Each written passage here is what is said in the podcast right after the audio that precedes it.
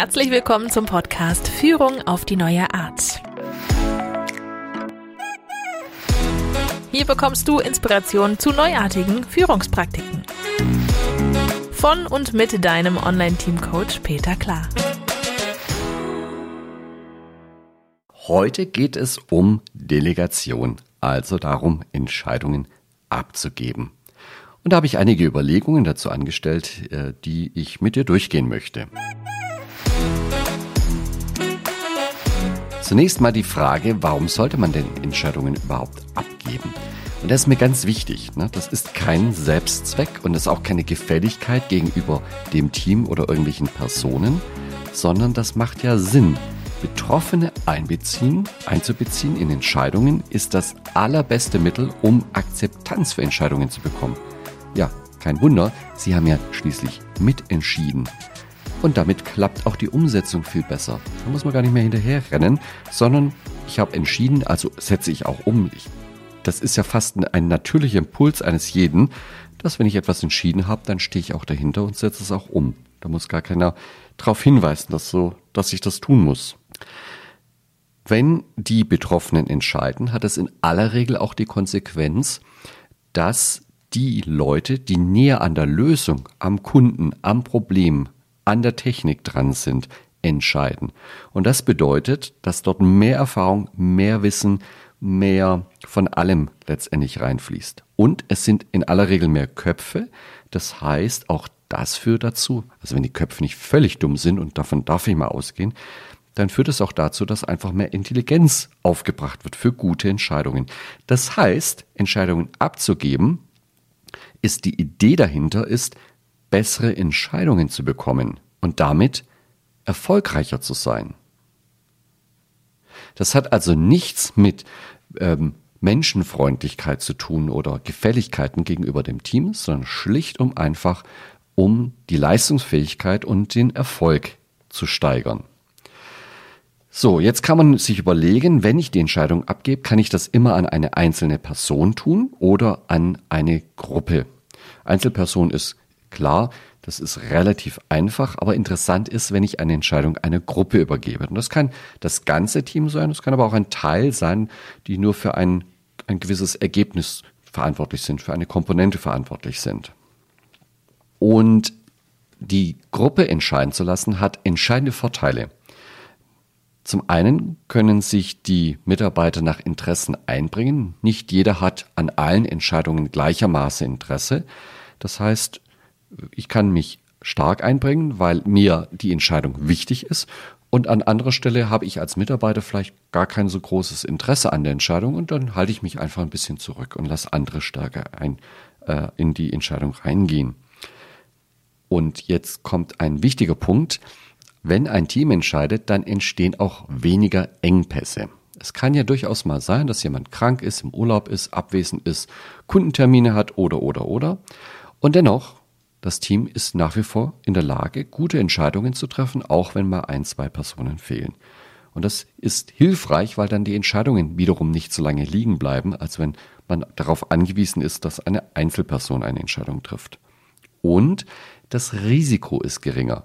Wenn mehrere Köpfe über eine Entscheidung sprechen, dann ist ja die Wahrscheinlichkeit, dass irgendjemand in der Gruppe ein Risiko erkennt und einbringt und damit die Entscheidung dieses Risiko auch reflektiert, viel höher, als wenn eine Einzelperson etwas entscheidet. Vielleicht hat die Einzelperson einfach einen blinden Fleck und sieht ein ganz elementares Risiko nicht. Diese Wahrscheinlichkeit sinkt in einer Gruppe dramatisch. Und bitte nicht unterschätzen den Lerneffekt eines Teams. In einem Team habe ich vielleicht Mitarbeiter, die schon länger dabei sind, die viel Erfahrung haben. Ich habe vielleicht junge Mitarbeiter, die mit ganz frischem neuen Wissen dazukommen. Und wenn eine Gruppe jetzt eine Entscheidung trifft, dann geht all das ein in die Entscheidung, aber auch in die Köpfe der anderen Beteiligten.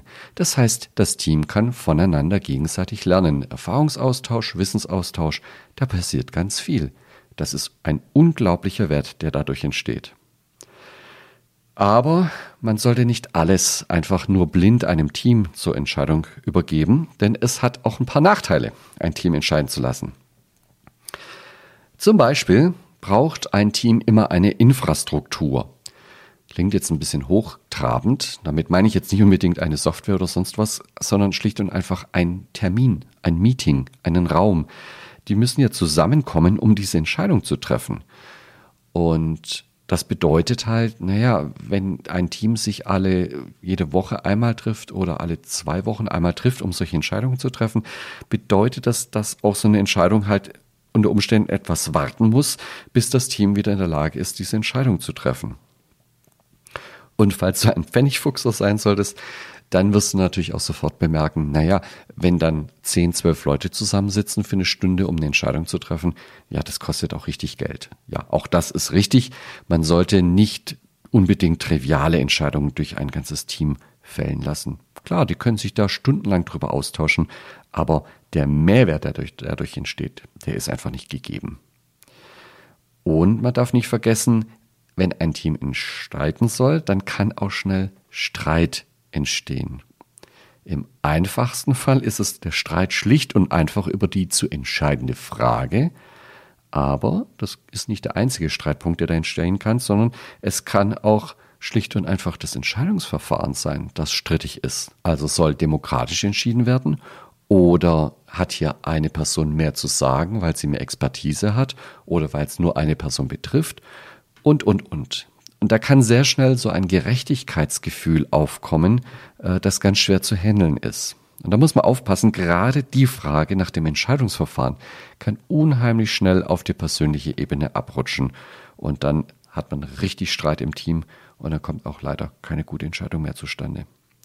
Also stellt sich schon auch so ein bisschen die Frage, hat das Team die notwendige Reife, selbst entscheiden zu können? Können die überhaupt entscheiden?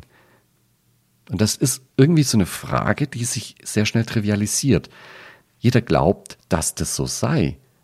Aber wer, wer, wer sagt denn, dass das so ist? Na, kann eine Fünfjährige einen Gartenzaun streichen?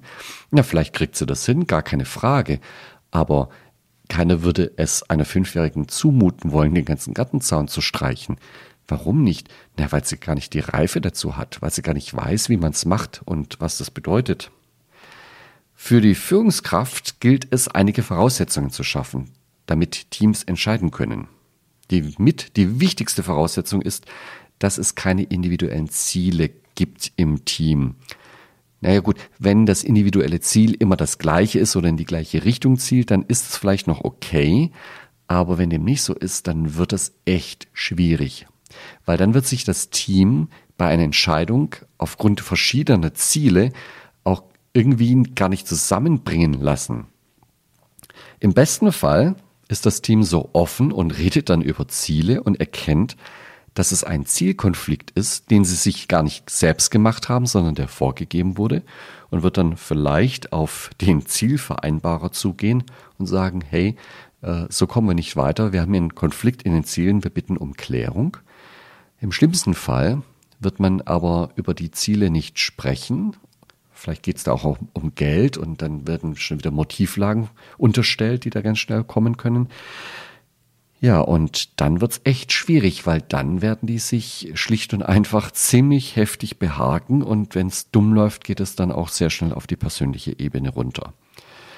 Dem sollte man als Führungskraft hier auf jeden Fall vorbeugen und so gut es geht auf individuelle Ziele hier verzichten und eher kollektive Ziele machen ja, richtig in der Konsequenz gibt es dann auch keine individuelle Zielerreichung, aber das Team als Gesamtes kann natürlich durchaus eine Zielerreichung dann bekommen. So, und der zweite Punkt, der wichtig ist als Führungskraft, als Unterstützung, sollte man als Führungskraft auf jeden Fall, zumindest am Anfang, einen Coach bereitstellen. Wenn du zum Beispiel schon etwas über Scrum gehört hast, dann wirst du auch wissen, dass in Scrum der Coach zwingend ist, verbindlich ist. Da muss es einen Teamcoach geben. Der heißt dort, die Rolle heißt dort Scrum Master. Ja, okay, der, der Scrum Master ist zunächst mal dafür da, den Scrum-Prozess einzuhalten und sorgt dafür, dass die Formalitäten des Scrum-Prozesses eingehalten werden.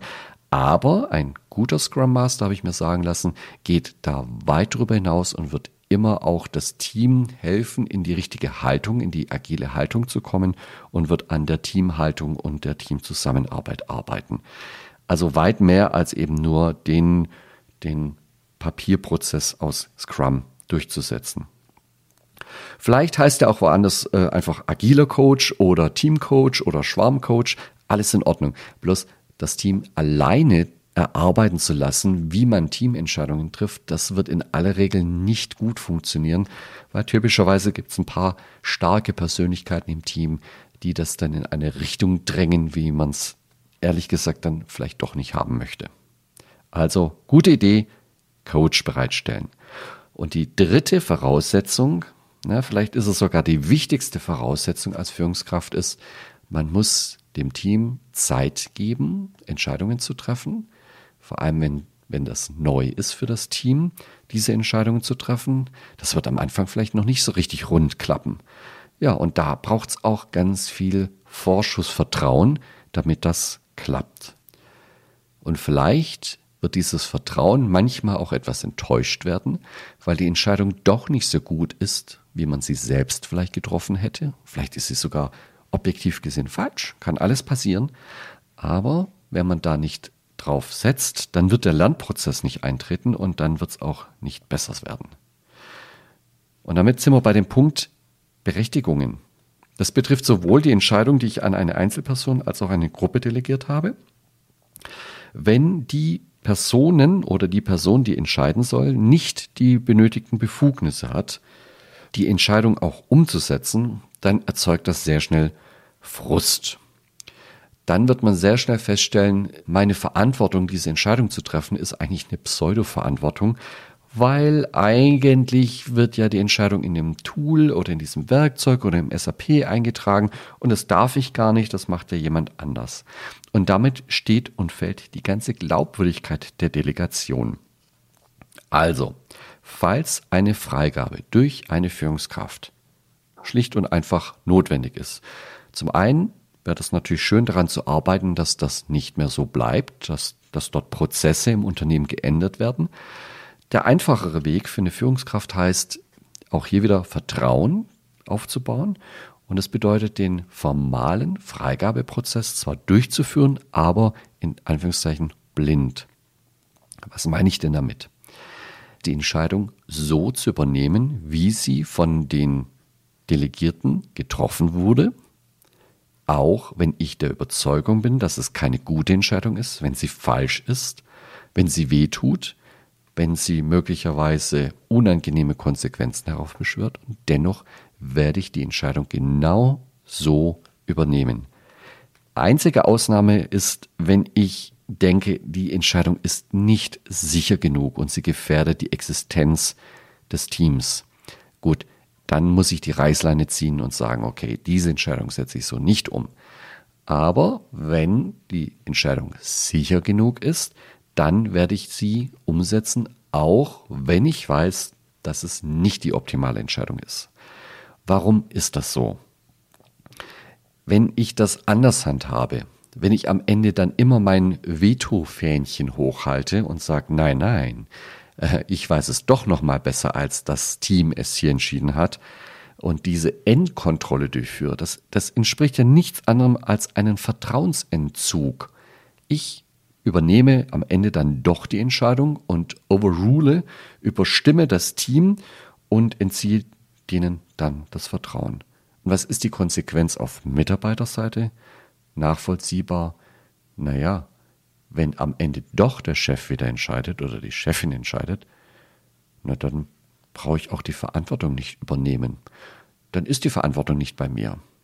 Ja, und auch da habe ich so eine kleine Anekdote. Ein Bekannter hat einen Vater, der lebt bei ihm mit im Haus und der hat die vertrauensvolle Aufgabe, die Mülleimer rauszustellen. Der ist Rentner, der hat, der, der hat die Zeit dafür, das kann er auch gut machen, gar kein Problem. Das Schwierige ist, er macht es nur meistens nicht. Ja, da muss man immer hinterher rennen und dann kann man fünfmal sagen, bitte stell den Mülleimer raus, passiert alles nicht. Außer wenn der Bekannte im Urlaub ist. Dann passiert es. Und warum passiert es? Ja, weil dann tatsächlich die Verantwortung genommen wird. Und sie wird gerne genommen, ist gar kein Problem. Da kann man sich fast hundertprozentig drauf verlassen. Im Urlaub stehen die Mülleimer draußen. Nur wenn man zu Hause ist nicht. Das Beispiel soll zeigen, ja, dass, dass das hat immer auch was mit der eigenen Einstellung zu tun, ob die Verantwortung genommen wird oder nicht. Und denkt bitte dran, und da verweise ich auf die Episode, wo wir uns mit der Theorie X und Theorie Y von Douglas McGregor unterhalten haben. Und äh, ja, welches Menschenbild strahle ich aus? Und wenn ich der Meinung bin, ja, das sind alles Mitarbeiter der Theorie X, die sind gar nicht in der Lage, Verantwortung zu nehmen, die wollen das auch gar nicht. Ja, die Sprüche höre ich auch ständig. Ja.